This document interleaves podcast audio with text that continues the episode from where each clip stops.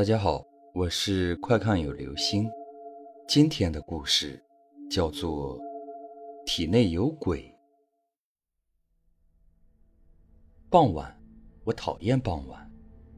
傍晚，他总会迈着快活的步子走进跳舞的人群，随着那些人群扭动着，他那双漂亮的眼睛总会对着身边的男人瞟来瞟去，让我憎恨。是憎恨。可是这和我有什么关系？我和他只不过是楼上楼下，连话都没有说过。我为什么要注意他？我捧着剧痛的头，痛苦不堪。每当这个时候，我都会打开电视，放一部恐怖电影。电影里的鬼慢慢的爬出电影屏幕，我在享受着尖叫带给我的快感，太棒了。今天这部恐怖片的主人公正在喝人血，津津有味儿。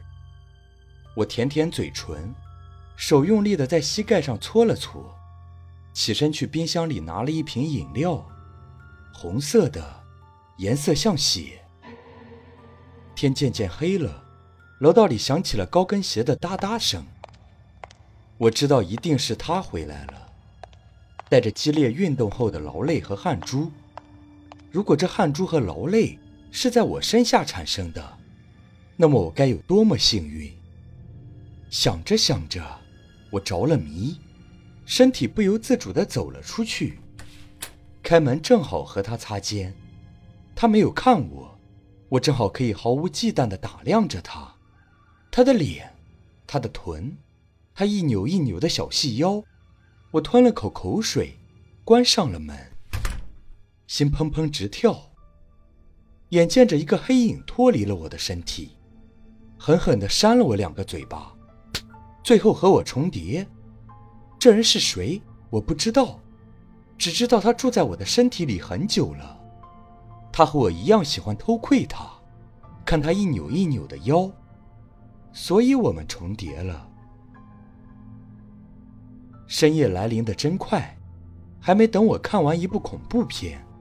天就黑透了，我站起来，一点睡意都没有，反复在屋里踱步，竖起耳朵听楼上的动静，咯吱，床轻响，我的心一动，这个时间为什么床会响？难道他不是一个人睡？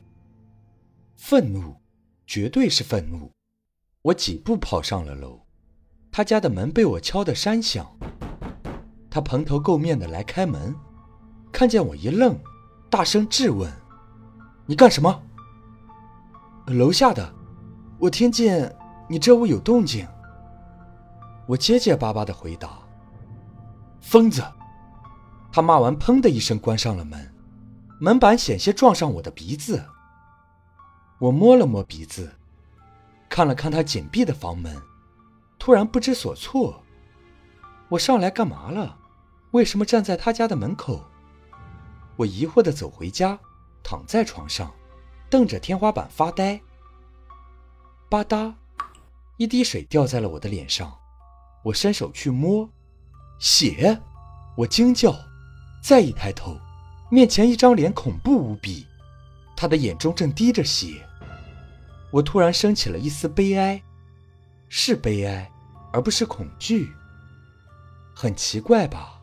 我没有被吓晕，因为这张脸每天都会出现。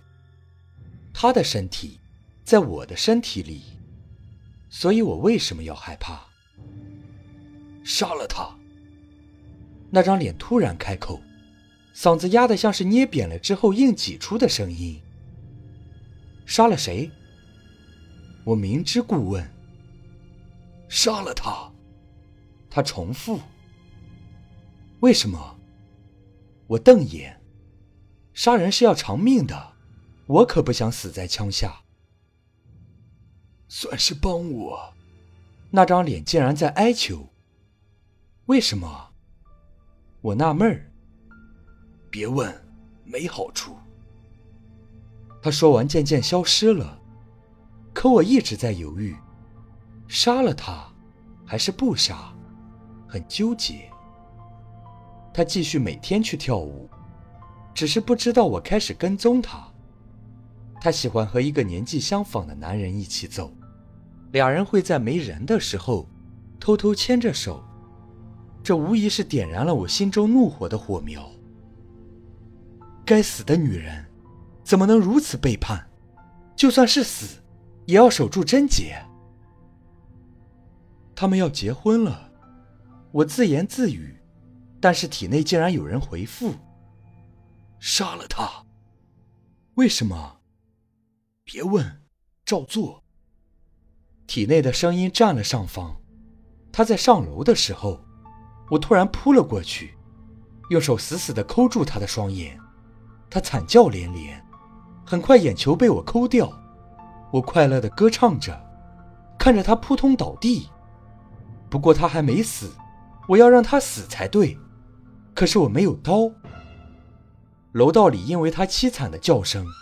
多了不少脚步，很多人把我围在了中间。可是我只知道笑。这一刻，我保证不是我在笑，是他，住在身体里的那个他。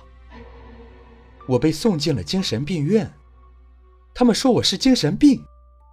我告诉他们，还有一个人住在我的身体里，他不是精神病，他是个鬼，他喜欢喝血，喜欢听人恐怖的尖叫。还有他也是被杀死的，被他杀死的。他生了病，瘫在床上。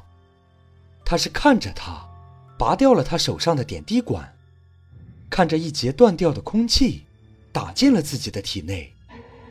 他是这样死去的，他不甘心，所以想要他死。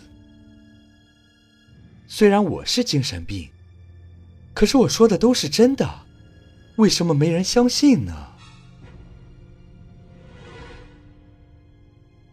好了，这就是今天的故事。体内有鬼。